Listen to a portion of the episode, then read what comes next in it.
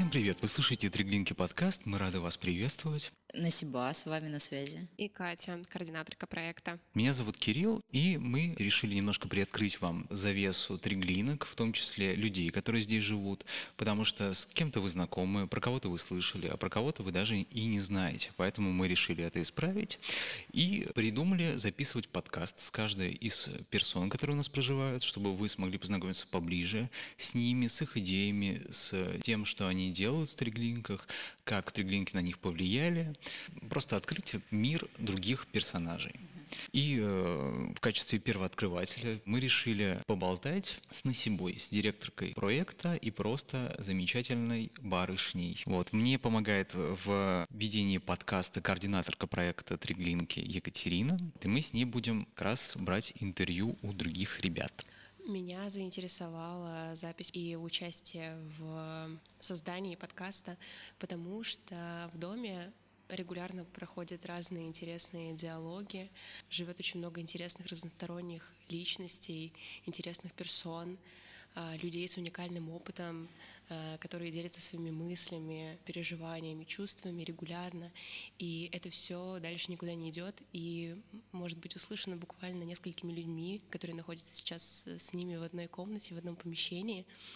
И я невероятно восхищаюсь этими диалогами и людьми, и мне бы хотелось, чтобы эти вопросы и рассказы были услышаны кем-то еще, потому что, мне кажется, они найдут отклик не только у людей, которые сейчас живут с нами, но и у людей, которые живут отдельно, либо в других городах и даже странах. Мне кажется, это может быть интересно разным персонам. Ты себя сама представишь или как? Да, меня уже представили. А как бы ты хотела бы, что тебя представляли? Потому что я знаю, как не хотела бы, а вот что ты... Да, я очень хочу уйти от этой истории с директоркой на себя. Я не знаю, как это сделать. Почему? Не знаю, мне не нравится. Это какой-то статус, который меня отдаляет от людей чаще всего. Подходит ли тебе, может быть, э, другое какое-то название создательница? Я не создательница. Создатель э, Руслан Ларочкина, я соосновательница, да. Но не знаю, почему-то все вот эти какие-то слова, обозначающие какой-то статус в проекте, они для меня всегда отдаление от э, самого проекта. Вот. И когда меня начали называть директоркой, мне ощутилось внутри, что я как будто бы все, теперь я не участвую в проекте, я просто как бы типа такая ушла из него и просто уже там заведую какими-то процессами извне. Вот, а я-то тут, я тут так и живу, я так и обсуждаю на огоньках э, вонючую обувь. Вот, и, и как бы мне хотелось бы, как будто бы мне хочется, чтобы меня называли жительницей, и не знаю, я не могу назвать какое-то вот слово, но вот именно директорка для меня звучит как будто бы, как будто я отдельно от всего, и я уже не причастна. И как будто бы я какая-то недосягаемая. Ну вот просто многие э, не застали тебя как жительницу. Расскажи, какие твои э, первые ощущения, вот первый день, когда ты заехала в Треглинки? Многие знают только то, что ты была лысой в тот момент, вот и все. Это главное, да. Да, я была лысая, самое главное. А, ехала я тогда трое или четверо суток тостопом с дальнобойщиком. Мы стояли пару суток в поле, вот, с незнакомым человеком вообще непонятно, что происходило. Я ничего не понимала, просто сидела и умирала от того, что мне нечего, некуда было деться от себя, в пустоте в этой. Ехала в гости к Руслану на пару недель, как я всегда говорю, на пару недель ехала, и до сих пор я здесь, спустя 10 лет. Я пришла, и мне было достаточно тяжело в тот период, потому что я не была вообще социализирована на таком уровне, что ты выходишь на свою кухню дома, а там 40 человек стоит. Или ты идешь в ванну, а там оттуда выходит другой человек. Или, ну, в общем, все вот эти домашние бытовые какие-то моменты проживания в таком массовом обществе мне были очень сложно принять. Мне было сложно выйти из комнаты, там, поздороваться с кем-то, сказать привет. Э, я прям из-за этого паниковала. Вот, и мне было легче сидеть в комнате и не выходить вообще. Руслан, я помню, он попервой мне приносил еду туда, и как-то я прям реально старалась не ходить по дому. Вот, потому что была какая-то такая, ну это моя личная история, что мне была просто асоциальность какая-то внутренняя присутствовала в тот период, и мне было тяжело. Потом просто, когда я начала общаться уже с какими-то определенными личностями, там Оля Фохт как раз-таки в тот период жила, Алина Шмелева, остеопатка. Вот. Э, я такая вот с кем-то, с кем-то начала общаться и поняла, что люди очень классные, и постепенно начала вливаться. Там был такой коллектив, который тогда создал, читай состав, по сути, ну, веганские десерты и пиццу сыроедческую, вот. Э, и эти люди, они были тогда как бы командой Триглинки, которые все делали. Это Коля, Даня, Оля, Руслан. Вот. И я с ними начала общаться, общаться, и как-то начала потом понимать, что происходит. Заметила, что люди меняются, там, день ото дня новые личности приезжают, и как-то мне стало полегче. Я начала ощущать, как бы, что все ок. Вот. Ну, короче, если так в двух словах, мне было тяжело первые дни очень. Ну, получается, именно за, за счет э, того, что ты была не очень, так сказать, экстравертная, вот, но сейчас, получается, ты же, по сути, общаешься с огромным количеством людей. Можно ли сказать, что триглинки изменили э, тебя в этом ключе? Конечно, конечно. Мне кажется, очень сильно. Это как, возможно, не очень э, позитивный пример э, с тем, что, чтобы побороть свой страх, нужно с ним встретиться. И, по сути, триглинки для тебя в этом ключе взаимодействия с людьми стали такой вот площадкой. Согласна. Это, это хорошая такое, как бы, подводка, как цитата, да, «встреться со своим страхом и победи его», это прям про меня, потому что мне действительно, я, не, я помню, что даже до въезда в Триглинки, зная про Триглинки, я хейтила этот формат, а, до сих пор помню этот разговор с своей лучшей подругой, которой я говорила, я тогда еще не была веганкой и вообще не была в этой теме, и мы обсуждали триглинки, и я говорила, типа, что за жесть, почему люди запрещают кому-то есть что-то на кухне общей, типа, это какой-то бред, я вообще не понимала этого всего. И также я не понимала, как можно жить э, с таким количеством людей, э, не иметь личную ванную, там все личное. Вот. Я все это не врубала пока не приехала и не поняла, да. И через процесс вот этот вот взаимодействия с домом и с людьми, и с проектом, я поняла, что происходит. И как это важно, и как это круто, и вообще с другой стороны посмотрела. Как ты думаешь, ключевое здесь именно в том, что люди особым образом выстраивают отношения друг с другом, или же просто за счет того, что ты непосредственно столкнулся со своим страхом? То есть имеет ли важное значение люди в этом вопросе? В тот период, мне кажется, да. Но вообще сам концепт вот этот вот проекта про идею, что ты здесь не как в коммуналке сосед с соседом живешь, не знаешь имя, а вы как бы знаете друг про друга многое, вы друзья. И это дом ваш общий. Это прям дом. Это, опять же, не коммуналка, не общежитие, не хостел, это дом. Это в первую очередь. Это то, что мне привил Руслан с самого начала. Когда кто-то говорил хостел, Руслан сразу же как бы прерывал разговор, говорил, нет, это дом. И для меня вот это понимание, что мы реально как дома. И я видела отношения людей, которые там жили тогда, как они относятся ко всему, сколько, как для них вообще все важно, и как они берегут там какую-то утварь кухонную, как они стараются сделать лучший дом в строительных делах или в эстетических. И это было очень круто. Это прям было отношение, как там моя мама, например, к своему дому относится, так без заботы, с любовью, это ее гнездышко. И там жили люди, которые в тот период прям так, ну, человек, не знаю, может быть, 10 в тот период прям так и относились к дому.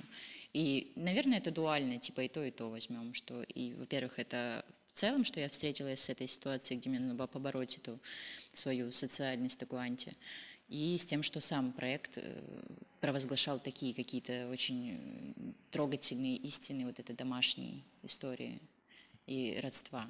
Вот это самое крутое было. Вот это здорово, потому что немногие э, понимают, что это не просто проживание совместно, то есть это э, проживать совместно можно где угодно, и если это не скреплено какими-то э, общими ценностями, действительно бережным отношением к дому, то это вряд ли будет так же работать, как работает здесь. Поэтому э, мне кажется, что это ключевой момент, что не просто люди живут э, там вместе, им просто там нельзя что-то делать, что-то делать можно. Это именно дом и именно место, которое может тебя изменить, даже отчасти, если ты вообще совершенно другой человек, но просто проживая, ты наблюдаешь э, за другими людьми, видишь, что они делают, как они делают. Э, если не понимаешь, спрашиваешь, почему они это делают.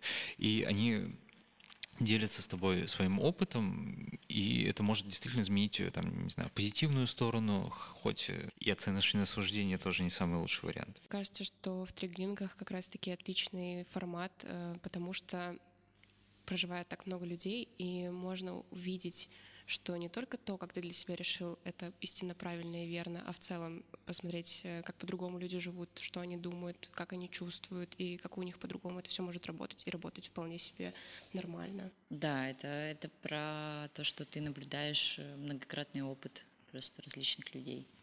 Ты сказала, что э, проект тебя все-таки поменял, можешь ли ты рассказать, в чем еще, помимо асоциальности, а, может быть, у тебя взрастились какие-то новые качества? По-любому.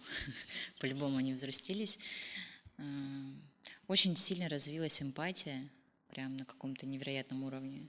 Ну и раньше у меня была такая на высокой планке за счет там театрального образования какого-то, в котором нужно всегда импонировать героям, персонажам, ты как бы раскачиваешь свою психику.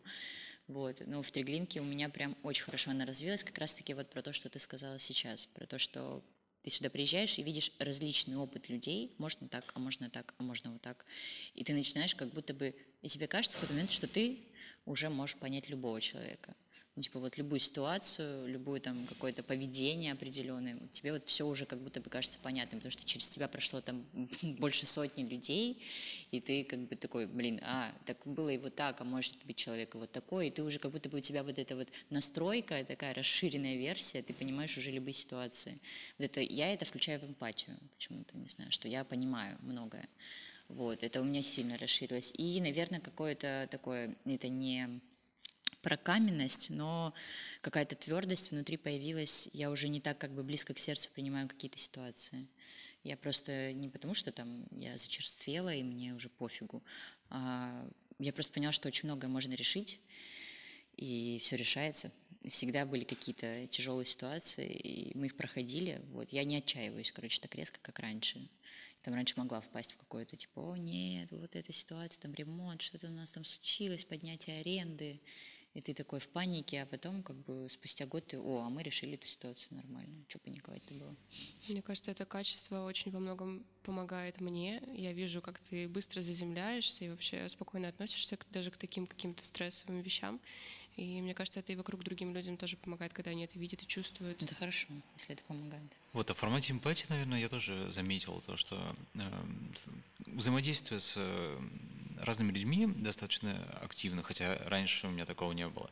Я теперь как будто понимаю мотивацию людей, почему они делают какие-то вещи. И то есть, допустим, даже если человек э, делает, по моему мнению, что-то не очень приятное, в том числе и для меня, я понимаю его мотивацию, типа, понимаю, почему он так сделал, типа, понимаю э, и не обижаюсь. И, возможно, я тоже не понимаю близко к сердцу какие-то взаимодействия. Вот, а ну, в формате веганства, что э, сподвигло тебя именно в триглинках или вне триглинок перейти на веганство? Так, ну это первоначально классно сошлось, очень классно и удивительно то, что когда я ехала как раз-таки с дальнобойщиком в Петербург, я читала «Розу мира» Андреева, и там есть отдельная глава, книга вообще не про веганство, и вообще как бы достаточно такая уникальная. И там просто есть одна глава, где главный герой рассказывает про, как он осознал и понял, что мы очень жестоки к животным. Он вообще не через сферу питания говорит, а в целом про то, что мы не дали животным вообще шанса эволюционировать и развиваться. Как бы собакам мы дали этот шанс, а кошкам, а остальным нет. И это наша ошибка большая в том, что мы бы уже сейчас видели плоды этой эволюции животных, которые бы с нами вместе шли как бы, и помогали бы нам. Вот, и мы бы друг другу вообще, возможно, по его теории там даже было так, что мы бы, может, с какими-то животными уже разговаривали на каком-то языке, если бы мы им дали этот шанс эволюционировать. Как собаки, например, стали в какой-то период понимать команды человеческие и проявлять очень много такого, как будто бы, ну, знаний, пониманий. Есть же теории, что собаки понимают много каких-то слов, там, интонацию. Вот. И это могло бы произойти с другими животными. Он рассказывает там вот с этой подачи, с этой стороны, я читала ее, когда ехала в Петербург, в Триглинке. И просто как бы я задумалась о что действительно как-то очень странно, что мы так отнеслись к определенным видам животных почему-то пренебрежительно. И решили, что мы такие крутые эволюционные люди. Вот. И я приехала в Триглинки и понимала, что здесь как бы есть правила. Тогда Триглинки были вегетарианскими. Нельзя было есть только мясо, рыбу, яйца, даже молочку можно было. То есть не было веганства еще в то время. Ну, это связано с временем, тогда действительно было сложнее быть веганом. Не было столько магазинов, кафе и вообще всей этой продукции, которая есть сейчас. Раньше был там один магазин Эко Family на набережной, на мойке, по-моему. Вот. Это сколько примерно лет назад? Пять. Вот. За пять лет очень выросло все в этой индустрии. И мы ходили все туда, там колбаса стоила невероятно 400 рублей, и все, ого, колбаса веганская, вау. То есть из веганства это был сеной рынок, овощи, фрукты, а, соевое мясо мешками, которые можно было купить где угодно. Вот соя, она распространенная давно. И как бы все. Все остальное, оно появилось вот прям стремительно за несколько лет. Все вот эти кафе пооткрывались веганские, это вообще невероятно. Раньше было так, что ты идешь в какое-то заведение, там одна позиция в меню, которую можно назвать веганской. Вот, а все остальное тебе никогда не, не предложит ничего интересного. И поэтому тогда еще как бы я думаю, что треглинки были вегетарианскими, тогда это было сложнее. Вот и людей было там больше вегетарианцев. Но жили уже и веганы там тоже. Вот Оля Фохт, например, она уже тогда как бы проповедовала это, говорила об этом много. Так, вопрос в том, что, да, вот я читала эту книгу, когда ехала в Треглинки, прочитала эту главу, задумалась об этом, а с Русланом мы были знакомы еще до Треглинок, еще несколько лет назад, и я тогда знала, что он ест мясо, вот, мы общались, я тогда ела, Э, всю пищу, он никогда мне ничего не, как бы, как не терроризировал меня этими вообще своими взглядами в плане еды, э, но я видела, что он вот так вот питается, и иногда он мог, там у него могло проскользнуть какая-нибудь фраза по этому поводу, которую я себе на ум мотала, но не обсуждала с ним, потому что у меня была вот эта позиция человека, который как бы сразу в оборону встает, что да нет, коровы должны давать молоко, ну все вот это вот. Я просто слушала его и такая, ну ладно. Но он на самом деле очень мало об этом говорил, и это круто, потому что он меня вообще никак не убеждал, и это замечательно, потому что когда убеждаешь и натискиваешь вот эту историю, люди как бы хотят сразу свернуться и сказать, нет, я буду всегда таким. Вот, я приехала в Треглинки, поняла, что здесь я не буду есть мясо в доме. Какое-то время я еще, наверное, питалась так как-то разносторонне вне дома.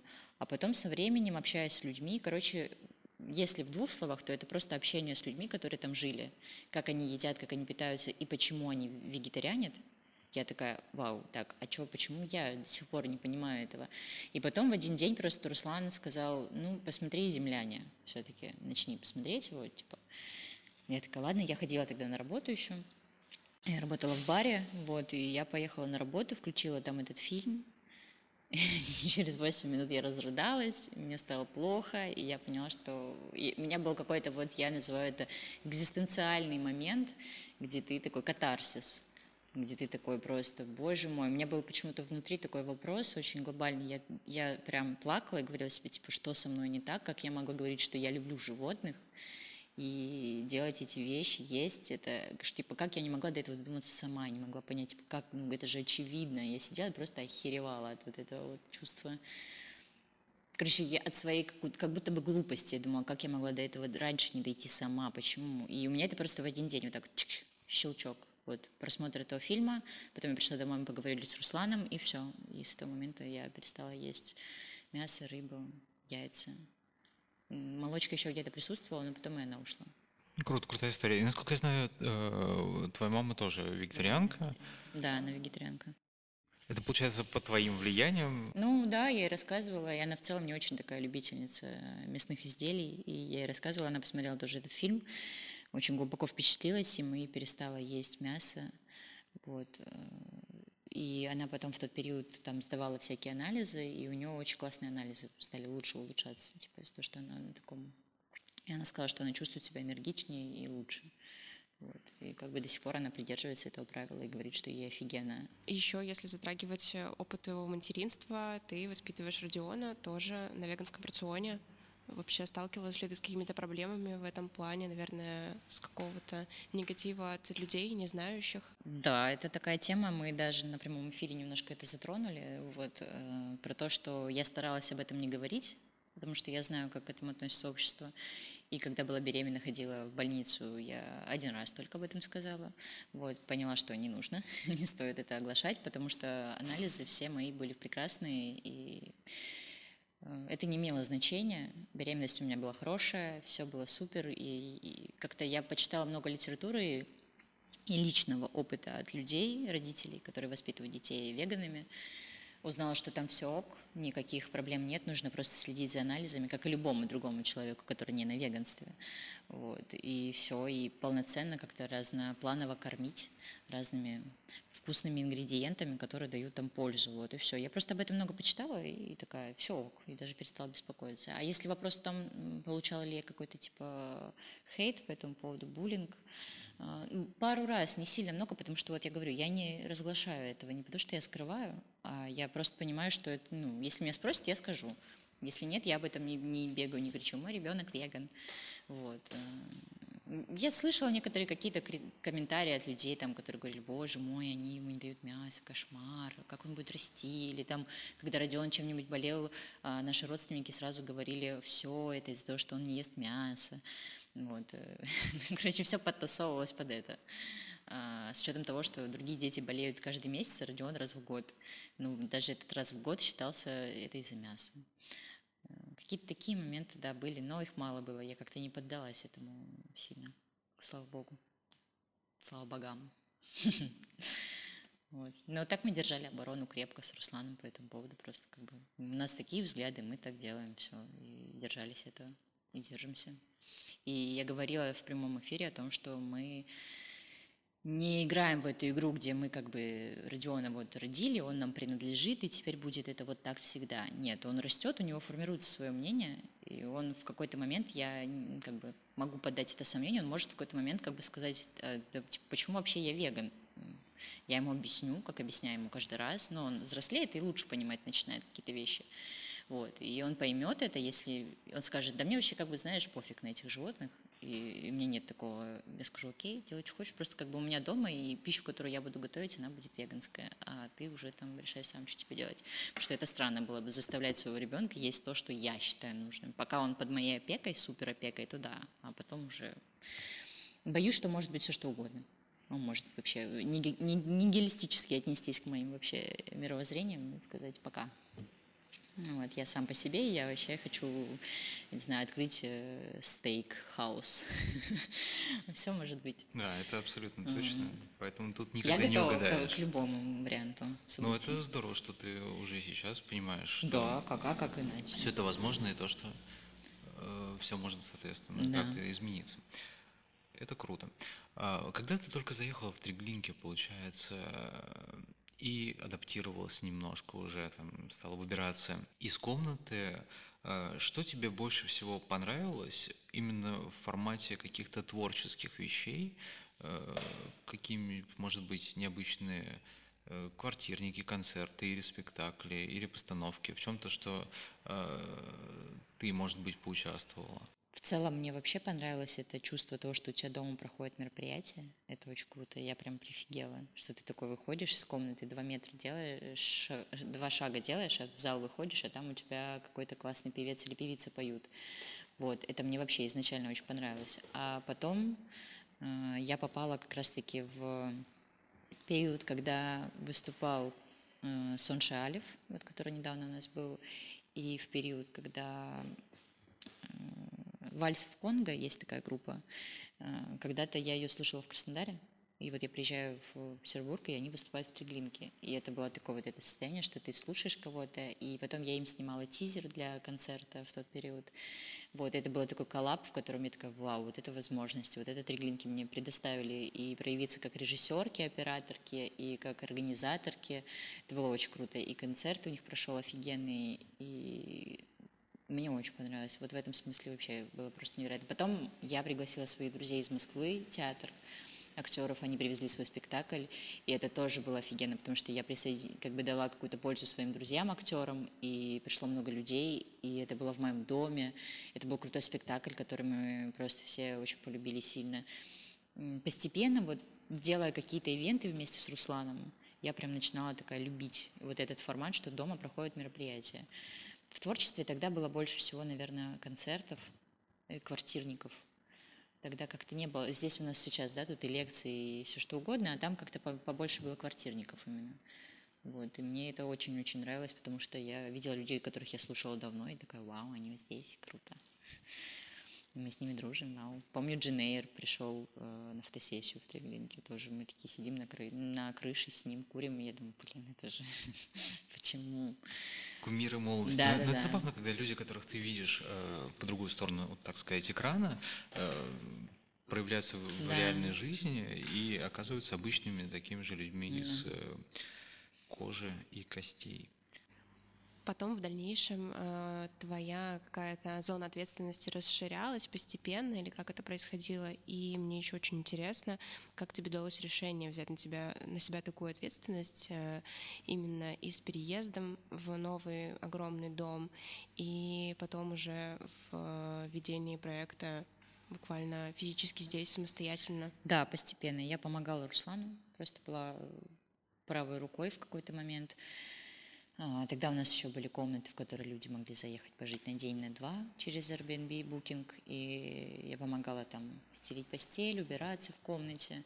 Потом я взялась как-то за чистоту дома, очень много за это отвечала. Потом я начала помогать в мероприятиях дома, а, организовывать вместе с Русланом, помогать ему там просто располагать э, артистов, встречать людей на входе. Все, что сейчас делают наши Яна и Полина, по сути. Вот, мы это делали с Русланом. Потом как-то я влилась в историю соцсетей, начала помогать где-то отвечать, э, заходить в директы, смотреть, чекать, помогать людям там с нами связаться. Вот. В какой-то период был даже, э, Руслан говорил такую фразу, а что я делаю теперь? Все делаешь ты, а что я-то делаю? Вот. Начался такой период, когда мы прям разделяли обязанности по проекту. И момент, когда переезд, да, он был такой слом, тяжелый. И в целом я могу сказать, что это заслуга Руслана в том, что я все-таки стала не просто как бы вошла в эту историю как опять помощница, такой серый кардинал, серая кардиналка, а человек, человечиня, которая, а, которую, как тогда мы обсуждали, Руслан сказал, нет. Я, я такая, ну, я буду как, как обычно помогать, все, как бы, как это, я вообще... А он такой, нет, ты будешь, э, как все, полноценной соучредительницей, не надо, типа, отрезаться, и это было важно, что он это сказал тогда. Я такая, да нет, мне не нужны никакие доли, эти деньги, я ничего этого не хочу, я хочу просто помогать по проекту. Он такой, нет, типа, нет, будешь наравне со всеми, вот, и набираем команду соучредителей. Это было как бы хорошо, что он это сказал, потому что я такая люблю отказаться от любых привилегий и там, сказать, я просто помогу, мне все равно, мне не надо платить деньги за это, я просто помогу. Вот, и он как бы так настоял на своем, и мы все, включили меня в число соучредителей, количество шесть человек тогда было. Вот, и я встала в эту степень какую-то ответственности. Но я, в общем-то, что делала, то и продолжила делать. Не было такого, что я резко такая стала заниматься чем-то супер крутым или супер сложным. Нет, оно усложнялось. Ребята, например, из-за того, что у меня Родион, я дома собирала вещи в тех три глинки. А, не, не свои вещи, проекты, то есть все, что там было. А ребята ездили сюда делать ремонт, а я с Родионом была дома и собирала вещи. Иногда я оставляла Родиона с Русланом и приезжала сюда, красила здесь, штукатурила, вот ехала обратно. А так я больше там занималась сбором всех вещей, перевозкой. Вот. И потом мы приехали сюда, и начался новый уровень такой жизни, где у нас там каждодневные собрания, а, уровень ответственности невероятный, э, количество денег возрастает, вкладов возрастает, кредиты возрастают, и все это как бы ты такой, ого, теперь я уже не просто помощник, я теперь уже э, тетя Мотя. Как ты проживала это? Было ли у тебя какое-то выгорание? И вообще, что происходило с тобой на психологическом уровне? Было тяжело, но я была очень какая-то вдохновленная, очень сильно. Ну, то есть я была такая на, на уровне, что ты такой, вау, вау, вау, это будет очень круто, когда мы увидели этот дом, мы сюда пришли, мы офигели. Мы, до конца я не верила, что мы будем здесь. Вот. Когда Руслан показывал видео, сначала просто особняка, мы такие, я думала, да не, не может быть, что мы в таком доме, это просто невозможно.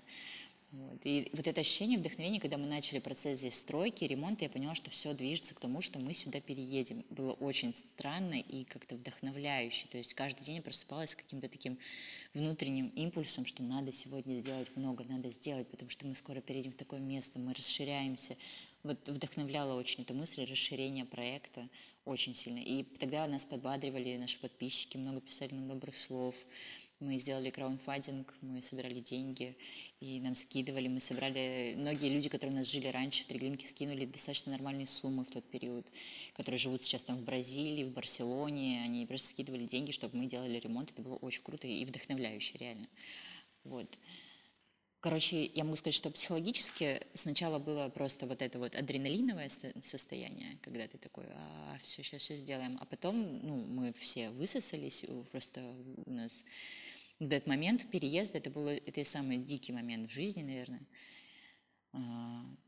Там месяц ты собираешь вещи каждый день, потом перевозишь сюда, ездишь какой-то день здесь шпаклюешь, красишь, убираешь, потом э, переезжаем мы сюда, у нас за один день перевозка вещей, там 10 машин грузовых, ты же это все погружаешь, контролишь, чтобы не разбилось, животных перевозка, вся вот эта вот э, тягомотина, и наша ошибка была одна очень сильная в том, что мы вот это все сделали и потом не дали себе отдохнуть вообще. То есть мы вот этот процесс переезда совершили, мы переехали, и на следующий день утром я встала, и пошла пылесосить коридоры, подметать от строительной пыли. И мы поехали там что-то в Триглинке в старый, убирать старый мусор, потому что мы его не убрали. И поехали туда, потом туда. И, короче, мы вообще и снова вот так вот закрутились. Мы даже не дали себе денечка вот так просто полежать. Это было очень тяжело. Мы были все опухшие от того, что мы не могли поспать, и жарко было, это была дичь. Вот, и потом через недели-две после этого мы выгорели все жестко, все соучредители, просто все выгорели в плохое настроение, в агрессию, раздражение друг на друга. И мы с Русланом разговаривали, мы такие, мы же вообще не отдохнули, что мы сделали, почему мы, зачем мы, куда, мы просто бежали, вот так, а, быстрее, быстрее, надо делать. Вот это наша ошибка была огромная. Потом мы, да, у нас был сложный период, где мы все ссорились, скандалили, а, увольнялись, снова восстанавливались, и это было такое, да, не самый лучший период. Вот. Но, думаю, тешила мысль только о том, что мы делаем что-то классное. Наверное, сейчас не так давно э, происходил еще один тяжелый э, период в жизни проекта. Это когда Руслан уехал и начал открывать каливинг в Ереване. И ты осталась, по сути, физически здесь одна. Да, так оно и было. Вот. И это другой кризис, э, который тоже очень интересно, как ты проживала. Ты организовала команду. То есть, кроме того, что ты еще э, осталась одна с проектом, ты осталась одна еще и с ребенком. То есть, и вот э, получается очень интересно действительно услышать твои эмоции, как ты справилась со всеми этими вещами. Ну, это, это была жопа. Ну, в целом, как бы никто не ожидал такого ответа. Всем интересно узнать секреты, рецепты от э, миссис Насибы, как э, справляться с супертрудными ситуациями и выходить чистым и сухим из воды. И где ты берешь столько ресурса? Нет, это было очень плохо, это было очень тяжело. И вообще, в целом, это мой страшный сон. Остаться здесь одной, без э, Руслана, потому что я вообще не представляла никогда Триглинки без Руслана. Я считала, что только он всегда сможет вести это дело. Я всегда чувствовала себя все равно как бы больше такой сзади, помощницей. Вот. Но обстоятельства сложились так, что ему пришлось уехать, и этот период знаменовался тем, что у нас э, до этого уезжает э, Сафар, одна из соучредительниц, с которой мы очень много сделали для проекта, и она была моей такой помощью очень сильно, я ее помощью. Она уезжает сначала, потом э, уезжает Руслан, и в этот же период уезжает Саша, мой друг, в этот период уезжает Даруша, уезжают какие-то люди, которые держат на себе такой настрой, атмосферу дома. Вот, и происходит какой-то такой нормальный слом внутренний, потому что я вообще не понимаю, что происходит, но я как-то, знаете, есть такое чувство, когда ты визуализируешь какую-то проблему, тебе кажется, это капец.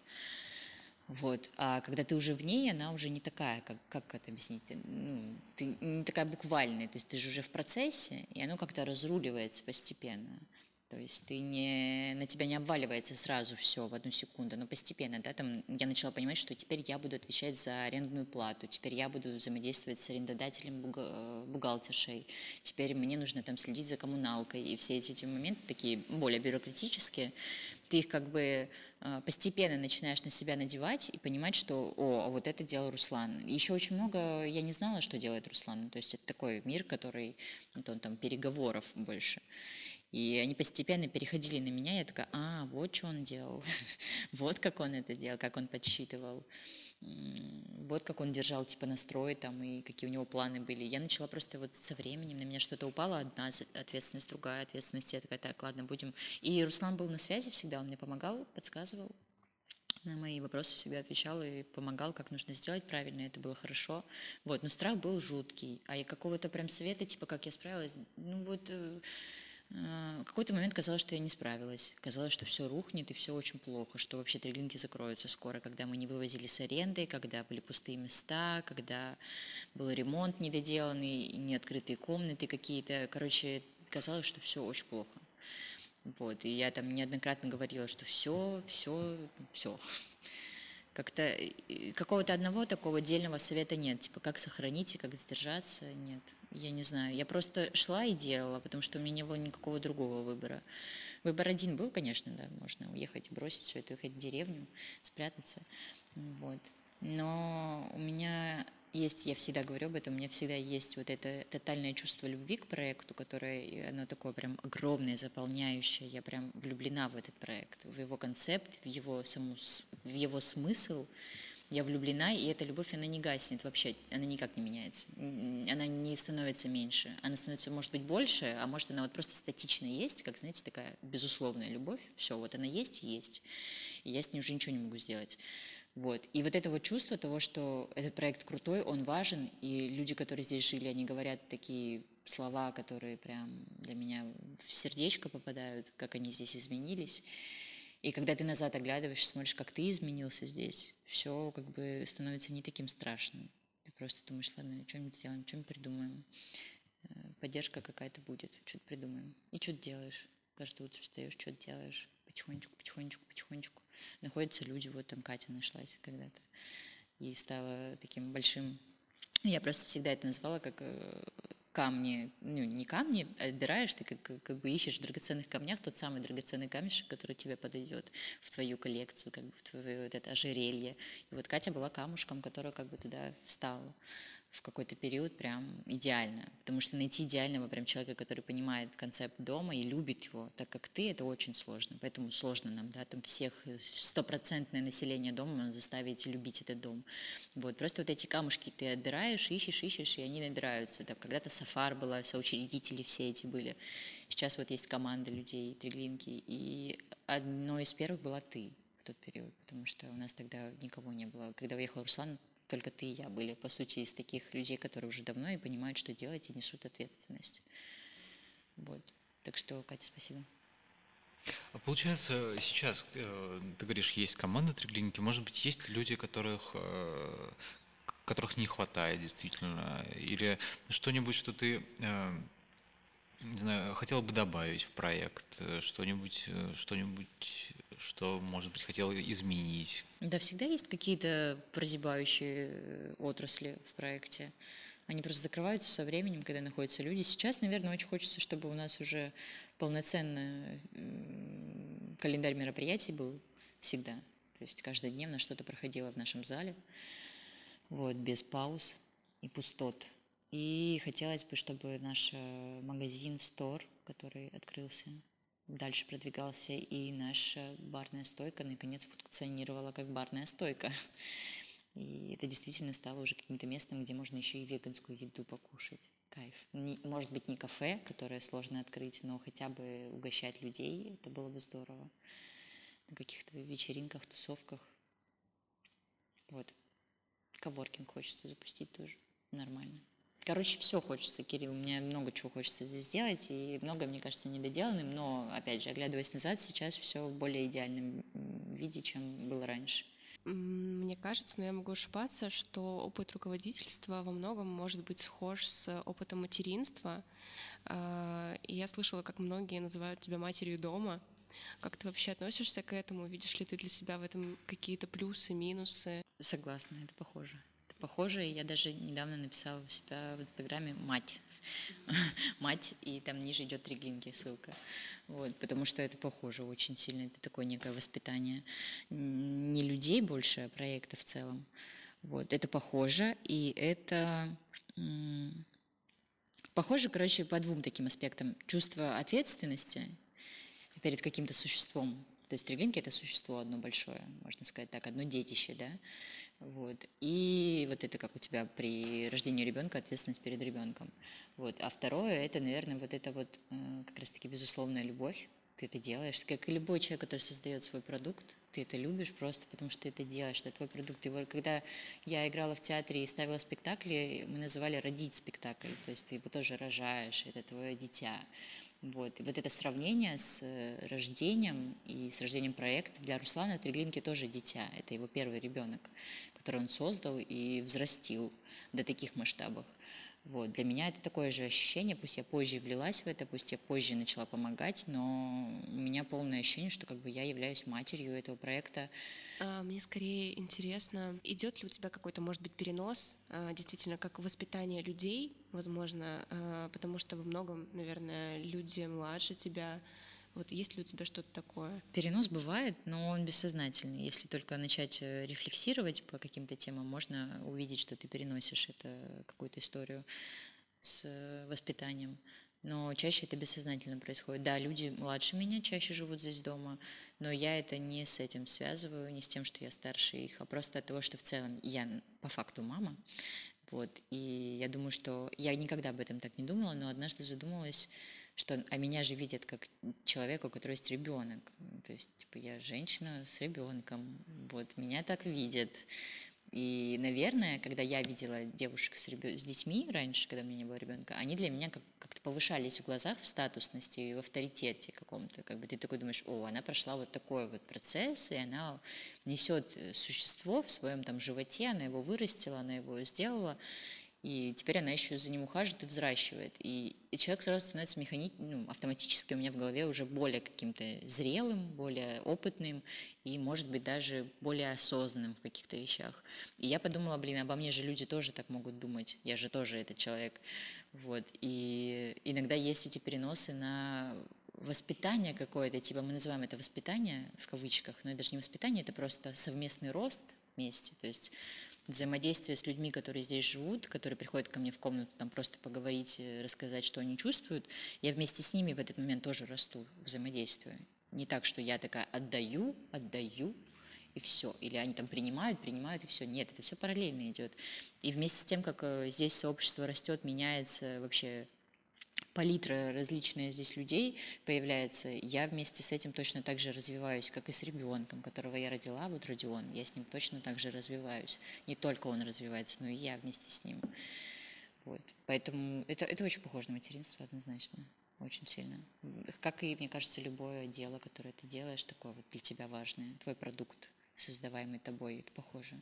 Ну и здорово получается, что э, в формате как раз проекта ты можешь положиться на определенных людей и разделить эту ответственность, Да. соответственно, и любовь на э, большее количество людей. Да, да, да, конечно, конечно. И то, что есть сейчас э, команда, хотя априори Триглинки это все команда Триглинки, это, это вся семья. Люди, живущие здесь в доме, это являются все как бы командой Триглинки и людьми, которые продвигают и расширяют проект. Вот. И сейчас просто есть люди, которые больше на себя взяли ответственности, и они, как бы, скажем так, забрали с меня определенную ответственность. Я теперь могу чуть-чуть как бы выдыхать и заниматься чем-то другим, более там, может быть, важным и серьезным для проекта э, с точки зрения какого-то там директорства как раз-таки. Вот, э, искать, например, там другие дома для открытия других филиалов или еще что-то. Вот, и есть люди, которые теперь, да, с меня забрали какие-то зоны, и они тоже являются родителями теперь. Как бы они этого не хотели. Отлично. И смотри, если э, взглянуть, надеюсь, что не такое далекое будущее, когда уже три глинки э, смогут существовать без твоего суперактивного участия, и ты сможешь заниматься абсолютно э, чем угодно. Чем бы ты хотела, э, на чем бы ты хотела бы сконцентрироваться? Я знаю, что ты э, делаешь одежду, у тебя есть свой бренд одежды. Бренд. Я делаю одежду, да, когда мне хочется это сделать, а так и не делаю одежду. Э, Я бы, наверное, да ничего не хотела бы делать, на самом деле. Я бы хотела просто прочитать все там 150 книг, которые у меня лежат э, уже купленные и ждут меня, посвятить свою жизнь какому-то чтению, вот этому такому ленивому, просмотреть все эти 800 фильмов, которые лежат в папке, буду смотреть на кинопоиске. Вот какое-то время я посвятила бы вообще вот такому, вот, знаешь, ленивому. Какие порекомендуешь книги, допустим, топ-3 книги, которые э, ты бы Топ-три хотела книги? сама прочитать? То есть не те, которые нужно прочитать, а те, А, которые бы ты которые я хотела хотела сама. читать. Или которые у тебя уже лежат купленные, но ты не можешь до них добраться. А, Есть книга, я не помню авторку, как она хочет, называется. Это про женщины, про их физический организм, про в целом то, как строится э, чувствительность у женщин, как оно все там патриархально закладывалось в какой-то период. Все эти моменты я ее вот купила, она у меня есть, хочу ее прочитать очень сильно, давно мне ее советуют. А, потом я купила книгу, которую тоже давно хотела прочитать, но я ее уже дочитала. Это «Травма исцеления». Я выдала ее Кате. Она такая глобально психологически очень серьезная работа. Я давно хотела ее почитать, но она была прям такая серьезная. Я думала, мне надо до нее дорасти. Вот я ее купила, прочитала и такая, вау. Но это прям недавно я дочитала ее. Это, наверное, вторая книга, которую я бы посоветовала. А третье, что бы я хотела еще почитать, это не знаю, мне все интересно про психологию. У меня там лежит список вот этих книг, которые куплены и лежат у меня. Они все на тему психологии. Вот. И сейчас я начала читать э, «Дети...» Как она называется правильно? А, взрослые дети Да, «Взрослые дети алкоголиков». Вот которая такая известная самая. Я ее не читала никогда, сейчас начала читать. Почему-то кажется, что будет что-то очень крутое открытие. Тоже бы посоветовала ее. Вот. Ну, в процессе чтения, получается, если ты любишь книги по психологии, то есть они дают тебе какую-то э, базу для размышления, для рефлексии, или они тебя поддерживают, или то и другое одновременно? Да, наверное, и то, и другое. И мне дает... В большей степени начало всему этому положено это родительство, конечно. То, что я понимала, что я взращиваю новое существо, хочется его взрастить чуть менее с такими травмами, там, как у меня или у нас у всех и сделать его другим вообще человеком, не травмировать его. И с этого момента я начала погружаться, прям такая вау, вау, вау. И ты такой узнаешь, как ребенка надо, и с этим ты себя сопоставляешь, думаешь, а вот как меня надо было воспитывать, как со мной нужно было поступить, почему со мной так не поступали. И живешь вот в этом каком-то каше рефлексии о том, как надо было и как не надо было. А потом ты уже погружаешься во взрослую психологию, понимаешь, почему вот это у тебя. Мне это и поддерживает меня, потому что я начинаю понимать себя, я начинаю понимать, почему я там вот так вот реагирую на какие-то вещи, а, и начинаю понимать Родиона, почему он так себя ведет, и поддерживает меня во многом, в том, что я вижу, какие люди разные, как эти все травмы закладываются в детстве. Вот, и я просто эти знания как бы перекладываю на жизнь. Ты же, когда понимаешь какие-то вещи такие, ты начинаешь с людьми общаться совсем по-другому тебя уже вообще не сильно может что-то так шокировать от людей. Ты прям понимаешь, типа, а, так этот человек сейчас, ты говоришь, что у него там самооценка занижена, и в детстве ему ее занизили вот таким-то образом, и он через вот это транслирует тебе вот это. И ты как бы это не так, что ты сидишь раскладываешь, но ты это на бессознательном уже понимаешь, и просто тебе как бы легче просто общаться на себя не перебирать. Какой сейчас э, этап взросления у Родиона? Какой у него там кризис? Скольки лет? Как это? Не знаю, мы мамы, мы все говорим, что мы очень любим этим прикрываться, мы любим говорить, ой, да это кризис трех лет, а сейчас ой, да это кризис четырех лет. И мы вот так вот каждый год говорим, так это же сейчас будет кризис пяти лет.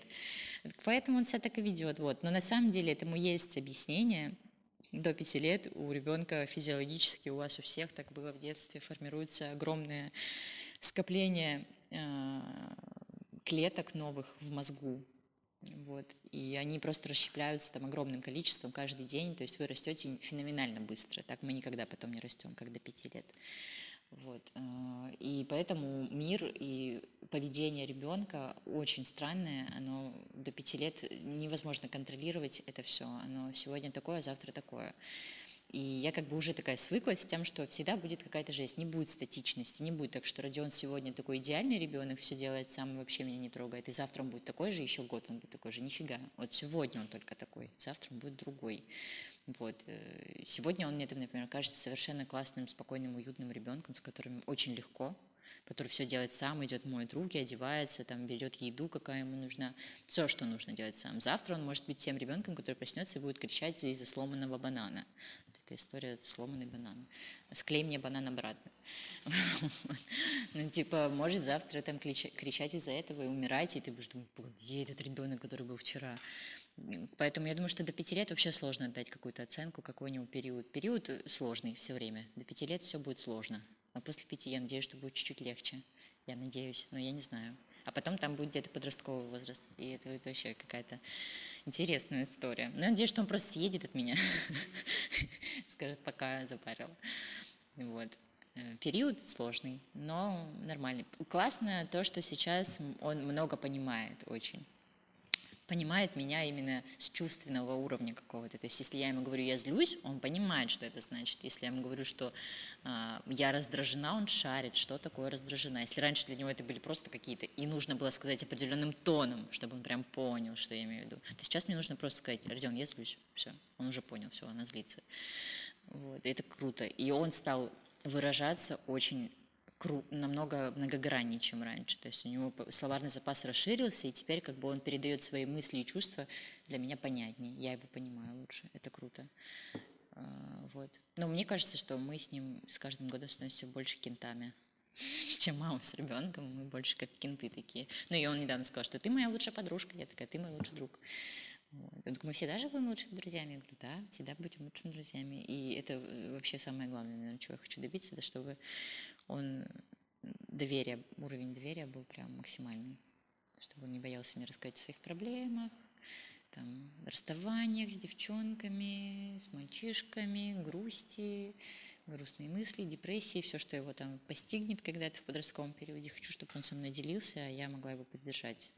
А не хочешь ли ты раскрыть э, тему? Я помню, ты рассказывала про то, что ты воспитываешь его таким неудобным ребенком, и про то, что я часто на самом деле замечаю, как люди это транслируют, вот современные матери. Про что это, зачем и как? Про неудобных детей? Да. Ну, неудобный ребенок, понятно, это тот ребенок, который не выращен не под угоду обществу, которое у нас есть, не под стандарты и какие-то наши критерии правильного, послушного ребенка. Вот. Не играю в эту игру тоже, играю в игру, что он может делать то, что он хочет, не нарушая границ других людей, а, прислушиваясь к другим людям, но при этом не забивая на свои желания. Мне очень важно, чтобы вот он говорил, это там от мелочи идет. Хочет он надеть эту кофту или другую кофту. Не так, что я ему одела и сказала, так, только в этом все. Так бывает тоже. Иногда я ему говорю, что нет, вот сейчас холодно, ты пойдешь в кофте, ты не можешь пойти в футболке. Это уже какая-то забота, ответственность. А неудобство стоит в том, что ну, они непослушные, а вот это вот послушное, очень любят вот люди взрослого поколения говорить, ну что ж ты такой непослушный? А почему он должен быть послушным, непонятно. Ну, послушный – это удобный. Это когда ты сказал тихо, и он такой, оп, и замолчал. Когда ты сказал, ну-ка спать, и он уснул за секунду. Не получается. Или сказал, съешь, и он съел. Это же послушный-запуганный, для меня это так. Это запуганные, забитые дети. Я их вижу издалека просто на площадке, которые слова не могут сказать своей маме, которая уже как бы взглядом показала, что сейчас мы отойдем, и я тебя леща дам. Вот, и придем домой, я тебя там ремнем побью или поору на тебя. И они это прям по их глазам видно. И Родион, который бежит в лужу, я ему кричу, Родион, сейчас будут ноги мокрые, не надо, пожалуйста. Он, нет, я хочу прыгать по луже, мне все равно. И он бежит по этой луже, и я понимаю, что ему вообще, у него нет никакого страха передо мной. Вот. А и для кого-то это плохо. Я знаю таких родителей, которые говорят, он тебя, ты для него не авторитет. Ты, он тебя не слушается. А мне не надо, чтобы он меня слушался, потому что он меня боится. Мне это вообще нафиг не нужно. Мне нужно, чтобы он меня слышал, когда я говорю ему какие-то вещи, и он меня слышит, когда я ему рассказываю, объясняю, что вот сейчас это мне больно, мне тяжело, не делай так, это неприятно, и прям долго ему объясняю, он реально меня слышит и понимает. И потом мне транслирует от себя. Вот, это чтобы он был послушным, нафиг это мне вообще не интересует. Мне, наоборот, забавно, что у него нет никакого бесстрашия, он может мне сказать, уйди, ты мне мешаешь, у меня сейчас дела, я не буду брать игрушки, у меня есть другие там дела, и все такое, ну, типа, он такой, у него есть э, собственность, собственная значимость в его глазах, и нет такого, что родитель – это все. Как скажет родитель, так и будет. Вот. И мне всегда очень забавно, когда он со мной вот таким, он повелительно может разговаривать, как все дети, у них есть такое вот «дай», «принеси», «покажи» купи. Вот. А, но мне больше забавляет, когда он может, типа, как-то вести себя, ну, прям супер бесстрашно передо мной, типа, а, э, там сказать, от, вот он любит ложиться спать, отодвинься, ты слишком большая, ты мне мешаешь, мне нужно больше места. И вот он прям меня отодвигает рукой, и ему вообще пофиг. Или там он а, подходит, говорит, а, дай мне сейчас 100 рублей, я хочу отложить это себе на игрушку. И, и вот это вот бесстрашие в том, что дай, я хочу вот это, и объяснить, почему, мне очень всегда смешно. Или он, я ему говорю, Родион, убери игрушки, он говорит, ты же сказала, я могу делать то, что я хочу. А я не хочу убирать игрушки. Мне это прям восхищает. Но я думаю, что это будет сложно дальше. Он будет еще неудобнее, еще неудобнее, еще неудобнее, а потом станет классным. Я бы, честно, бесконечно слушала про твой опыт э, материнства. Меня это очень греет, и все фотографии, истории про Родиона, и то, как он проявляется, и я представляю, как примерно это в будущем на него повлияет, что он сможет стать самостоятельным, и просто у него не будет определенных каких-то страхов, что ему не придется проходить через какие-то травмы. Надеюсь, надеюсь, что так будет. Мы пока еще не знаем, что это за дети, какие они потом вырастут. Это такой некий эксперимент получается. Потому что это такое новое поколение людей с большей свободой самовыражения независимостью, и, и непонятно, что там будет. Я представляю примерно какой. Я, знаешь, как поняла, я в какой-то момент подумала, он же будет, по сути, как я, ну, просто еще круче. Вот, круче во многих аспектах, там, в характеристике будут просто, типа, double два. Вот, а можно представить, а так я не знаю какой он станет. А вдруг я ращу нарцисса? Я не знаю, может быть и так, или какого-то тирана. Неизвестно. Но мне кажется, что все ок, все как бы от сердца. Я, я бы просто хотела, чтобы меня так растили. И меня в какой-то мере именно так как бы и растила мама. Мама очень много крутого сделала для меня. И у меня более здоровая среда, чем у моих друзей там была в жизни. Но поэтому как бы я считаю, что я достаточно умный человек и могу много чего объяснить и понимать этот мир. И мне кажется, что я передам это Родиону. Вообще в проекте, где есть несколько соучредителей, как вообще дается вот это принятие решений, когда вас несколько человек? Сложно, потому что вы как бы ставите такую позицию, что вы все равны. У нас э, в целом изначально была поставлена такая история про то, что мы все на равном проценте э, заработной платы с проекта, который не был. Вот, но изначально уговор такой, мы все равны по вкладам в проект э, материальным и равны по физическим вкладам. То есть мы работали на проект тогда каждый день, мы писали отчеты в чат, кто что сделал каждый день э, поскольку часов на это было затрачено. То есть я вот помню свои отчеты, недавно на них наткнулась, там у меня красила стену час, потом там, типа шкурила капсулы полтора часа, и вот это ты скидываешь каждый день, чтобы, и потом сопоставляешь такое равенство. А вот скинула там Сафар, что она делала, вот Руслан, и вы смотрите, и если вам кажется, что это несправедливо, ты сделал больше, то вы это обсуждаете. Какой-то период так и было, мы так и делали, мы обсуждали, вот, и а, я веду к тому, что изначально вы это все позиционируете на равенстве, что все должно быть равно, но на деле это очень сложно сделать так. Особенно, когда проекты и сфера деятельности такая разношерстная, что непонятно, как это все как бы просто отрегулировать, что у тебя будет 10 заданий, и у него 10 заданий, но твои 10 заданий могут быть намного сложнее, чем у него, или легче.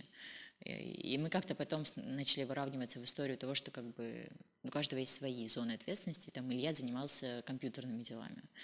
Он там делал таблицы, оформлял сайт, что-то такое. А, я с Афартом Мира, мы занимались каким-то дизайном дома, уборкой и ремонтом. Руслан занимался там чем-то более серьезным в плане руководительных каких-то дел а, коммуникации с людьми, с другими, вот. И это распределилось, Арсен там занимался строительством капсул, он инженер, и он вот больше в это все уходил, проектировал дом. Мы разделились на такие сферы, но на собраниях, когда принимали какие-то, вот ты говоришь, э, решения, было сложно, потому что мнение было различное, достаточно часто оно было разное, и мы ссорились. Иногда просто спорили, иногда доказывали точку зрения свою, иногда приходили к каким-то странным там выводам, а бывало, что как-то спокойно и на каком-то юморе приходили к каким-то решениям. Вот. Но чаще всего это была такая стычка, мне кажется. Ну и вот я веду к тому, что все равно в итоге это не было так, что мы на равных.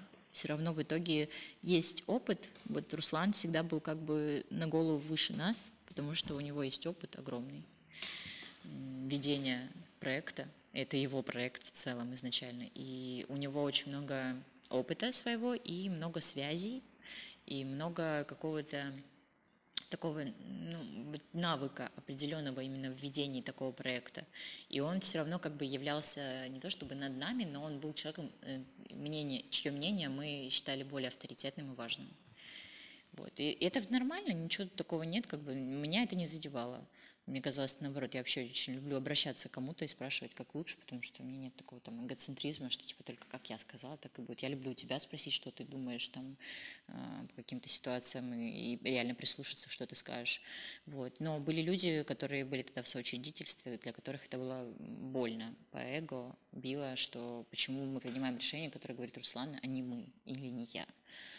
Вот. И из этого было много споров. И, наверное, возможно, в какой-то период это и стало такой разрушительной точкой, где все распались. Получается, как раз ты говорила про то, что произошло разделение, каждый занимался своей сферой, и это здорово, потому что многие люди думают, эм, что здесь живут только условно творческие да, люди, да, которые да. только играют там да, э, на музыкальных инструментах, да, свободные художники. Угу. Тем не менее, как бы такой достаточно разношерстный контингент, учитывая, что есть и программисты, и просто строители. И это здорово, когда есть специалисты в каждой из областей, которые могут, соответственно, что-то привнести. Да. Это, это, это то, что и должно быть в проекте. Это самая вообще основа, что мы все разные приезжаем сюда и умением, своим опытом делимся с проектом и друг с другом и взращиваем это все. Я помогаю тебе, потому что ты помогаешь нам записывать подкаст, потому что ты умеешь это делать, тем самым ты помог проекту расшириться и сделать такую отрасль с подкастом. Вот. Э, Катя пришла сюда со своим каким-то определенным умом, который может все структурировать, сосредоточиться там на каких-то цифрах, на каких-то э, схемах, и она внесла какую-то стабильность в, там, в проживании, в ведении бухгалтерии. И вот мы вносим свои какие-то качества. Вот. И каждый берет на себя какую-то зону, да. И это самое. И так и должно быть. В общем. Ты хотела еще донести, может быть, сказать в качестве заключительного слова? Что-нибудь пожелать самой себе, возможно, через несколько лет или проекту? Иногда хочется сказать, что я и есть этот проект в какой-то момент. И если типа у меня все будет хорошо, то у проекта все будет хорошо. И также в другую сторону. Если у проекта все будет супер, то и у меня все будет супер. Вот. Но мне бы хотелось как-то донести, если кто-то это будет слушать, кроме нас. Э, все те, кто как-то слышали от Реглинки и как-то какое-то мнение свое устраивали о этом проекте, мне бы очень сильно хотелось, чтобы люди прям э, пользовались этой возможностью влиться в такой процесс, который уникален по-своему, очень уникален и в какой-то мере даже невозможен больше в других местах. Ну, такого не повторится вряд ли и он растет, и мне очень как бы так приятно, что я была в разных формах этого проекта. Я была и в начале примерно, когда он был другой по, по виду именно внешнему. Я не застала начало-начал, где, как Руслан называет это, хиппи-период, вот. Ты тоже, наверное, горюешь из-за этого. вот. Я не застала его как жительница, но я приходила в Триглинки тогда просто как человек, я туда зашла, и я видела его хотя бы визуально. Я примерно понимаю, что там происходило. Но я застала уже другие периоды, и мне это очень приятно, потому что я знаю, как это все растет. И мне бы вот хотелось, чтобы люди пользовались этим этой возможностью здесь побыть, здесь пожить и прям взять все, что возможно отсюда взять и дать все, что возможно дать. Потому что когда сюда такие люди приезжают, ты их сразу видишь, ты их чувствуешь. Ну, мы знаем этих людей, которые здесь живут. Там тот же Фанис, который руки, все его золотые ручки, они облагораживают наш дом каждодневно. И он берет отсюда тоже немало. Он берет коммуникацию, друзей, он берет э, поддержку, он берет времяпровождение, он берет ночлег, он берет зарплату. Ну, то есть много берет и много дает также. И вот эти люди, вот я хочу, чтобы прям вот как будто бы все население дома было такое, и тогда это будет очень круто. Как-то хочется тогда нести, я когда вижу здесь людей, которые живут, мне так хочется к ним все время подойти и сказать, ну что же ты, давай что-нибудь сделай, давай, ты, ты же понимаешь, где ты находишься, ты понимаешь, вот как бы я себя ставлю, я в 20 лет сюда приехала, я, да я бы офигела, я не знаю, я бы уже 10 спектаклей здесь поставила в тот период.